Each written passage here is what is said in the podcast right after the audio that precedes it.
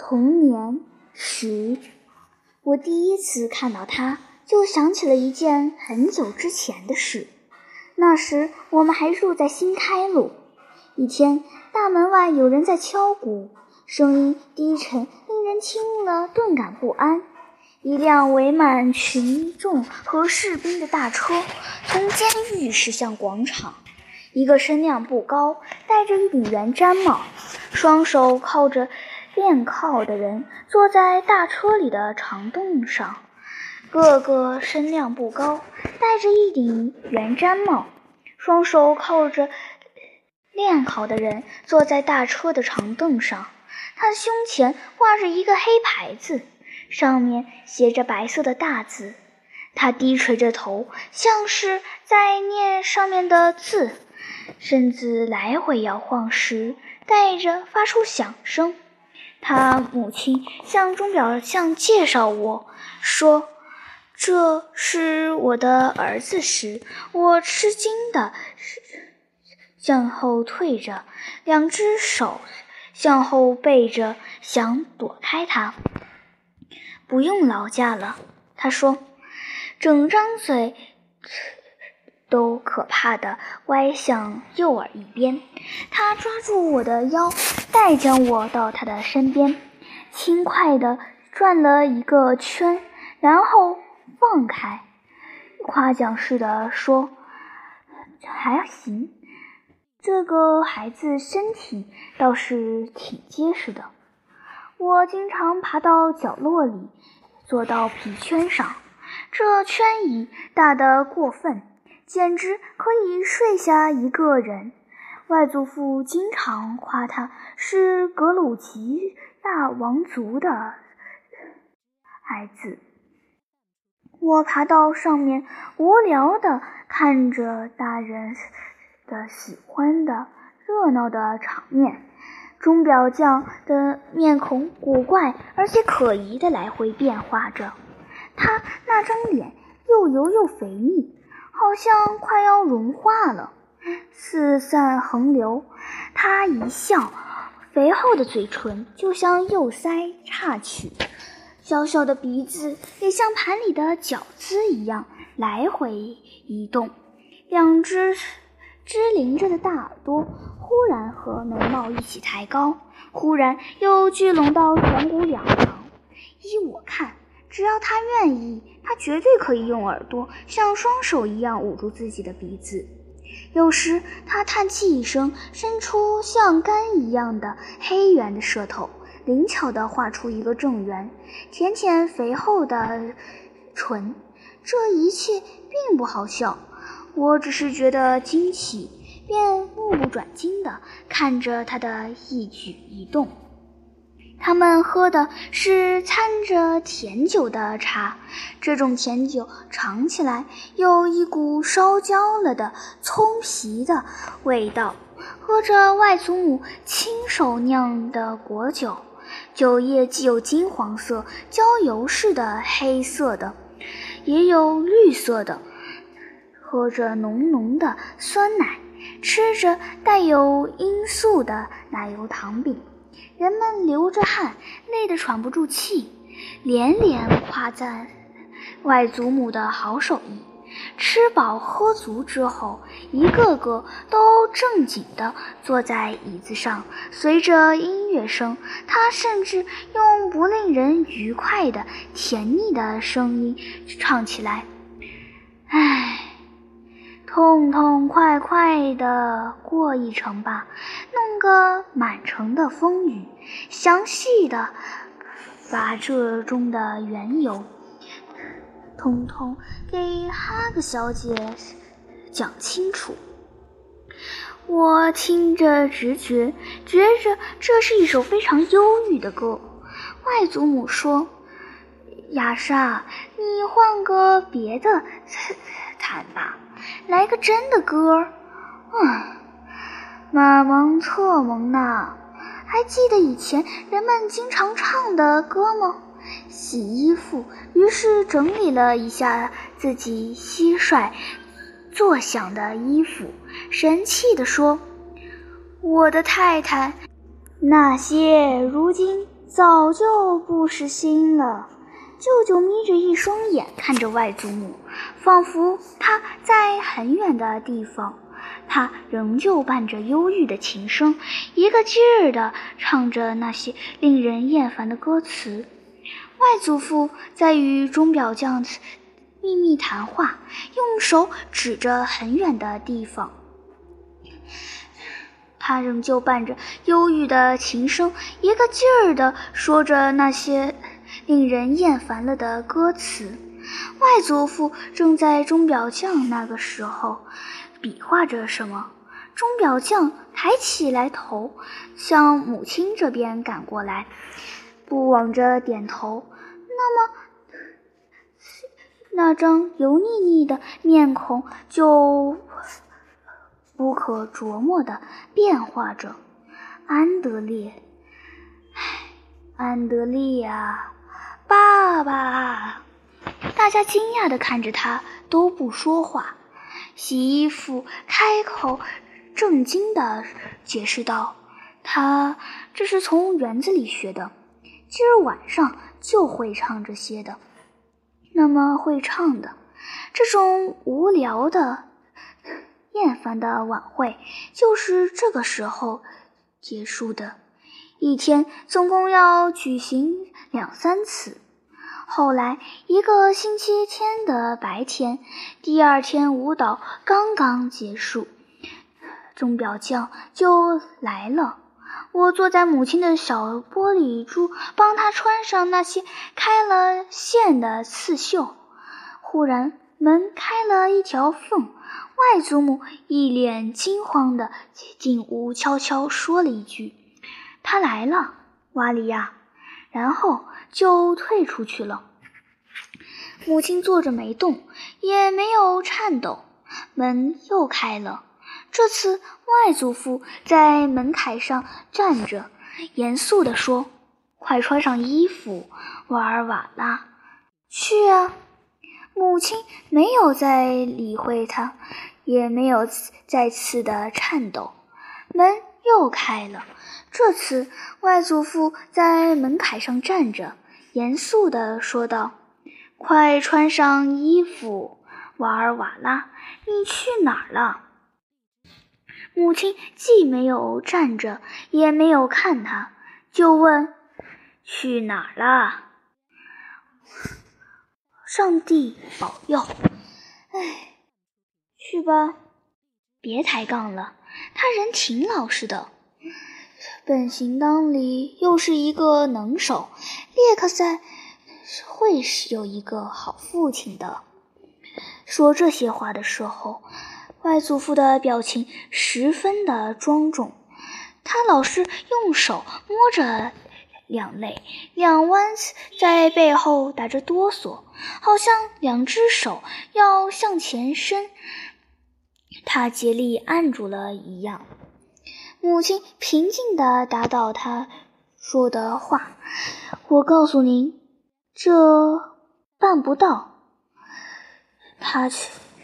撑着辫子，眯着眼，对他说：“唉，签吧。”他咧开嘴，呲牙握拳的开始吓唬他：“穿上，瓦尔瓦拉。”母亲用手一挥，挡着门把手，说：“好吧，咱们走，瓦尔瓦拉。”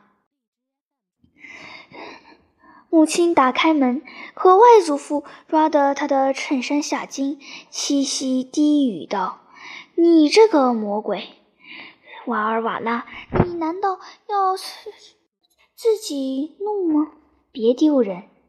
他小声可怜巴巴地叫苦着：“老太婆，老太婆，傻姑娘，瓦尔瓦拉，怎么了？快回去！”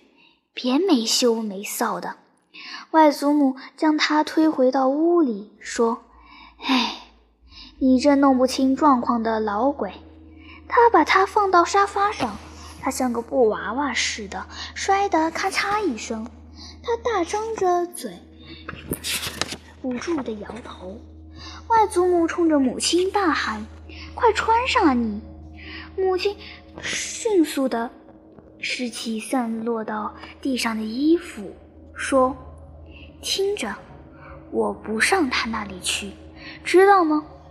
外祖母将我一把推向沙发，说道：“快舀一些水啊，快一点儿！”他低语着，近乎是耳语，神态安详，却有一些威严。我们跑到门洞里面，前屋传来一阵均匀、沉重的脚步声。母亲在自己屋里大喊。明天我就走。走进厨房，我坐在窗户边上，像是在做梦。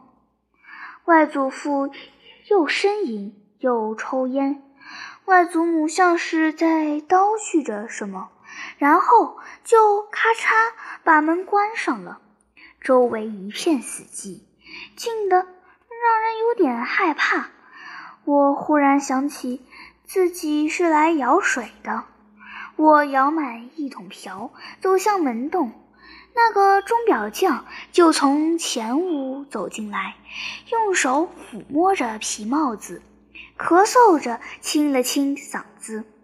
外祖母手贴着肚子，朝他背后鞠了一躬，轻轻地说：“您要知道，爱情这事是没有办法勉强的。”他在台阶前摔了一跤，一蹦一跳地奔到院子里，在外祖母胸前画着十字，浑身颤抖着，不知是在默默哭泣还是在偷偷的笑。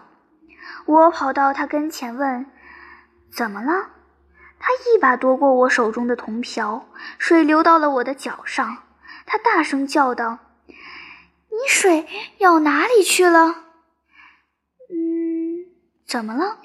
他一把过到我手中的铜勺，水流到了我的脚上。他大声说：“你水舀到哪里去了？快关上门啊！快！”他母亲去到屋里了。我又回到厨房中，一声叹息，叨叨不休。仿佛就像无边无际的搬动一件沉重的东西一样。天气晴好，冬日的斜阳穿过两扇结了冰的窗，直直地射了进来。准备中午吃餐桌的锡制的两个长颈瓶子，一个是棕黄色的。格瓦斯，另一个是泽庄的泡着郭松草的金丝桃的伏特加。外祖父经常喝这种深绿色的酒液，此时它们都发出暗暗的光，从已经出了冰的玻璃窗上可以。看见房屋之上射着一些白的发亮的雪，简直刺眼。在围柱子上和金鸟屋上，可以看见房子顶上闪着银白色的光。窗户框边上，阳光透过笼子，我的小鸟正在欢快地游戏着。活泼的小黄雀一改驯服的样子啾啾直叫，灰雀发出的阵阵的尖鸣声，金雀亮出许多骇人的眼睛。没有必要，但是这些阳光灿烂的日子之中，我真想把鸟放了。说，该死！该死的鬼儿子们，真该死！阿库林娜，你这个老糊涂！他从坑炉边拿出一个包子，用手指指皮，凶狠地吐了一声：“看你干的好事，全靠教了。”唉，魔鬼们，我要把你们全部撕碎！干什么睁大眼睛的？全都像烤焦了似的！唉，我要像打烂鬼似的打倒你们！他撅着嘴哭了，来回翻转手里的包子，手指敲着焦掉的面包皮，眼泪大滴大滴的砸在上面。外祖母和母亲都赶到厨房，外祖母把包子扔在桌子上，母亲一脸快乐和平静的表情，抱住他，宽慰他不要烦恼。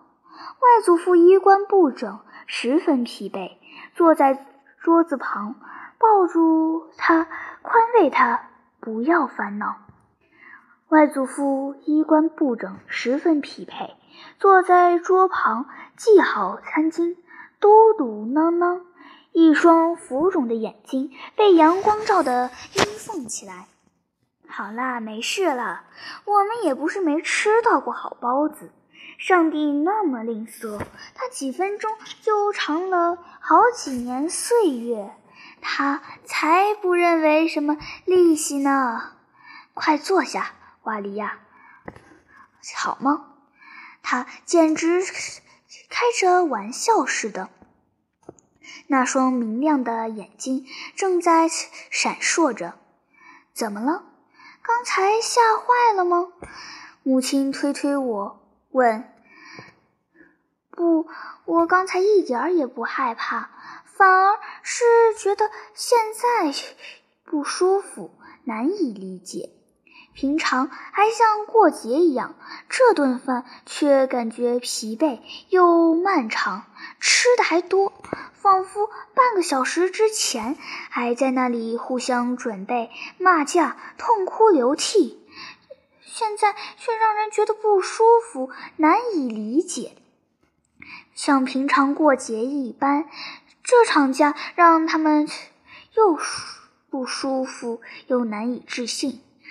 他们不会轻易哭泣流泪，他们的泪水和大叫，以及一切的折磨，总是爆发的，消失的很快。对这一切，我早就习惯了，再也无法再刺激和打动我的内心了。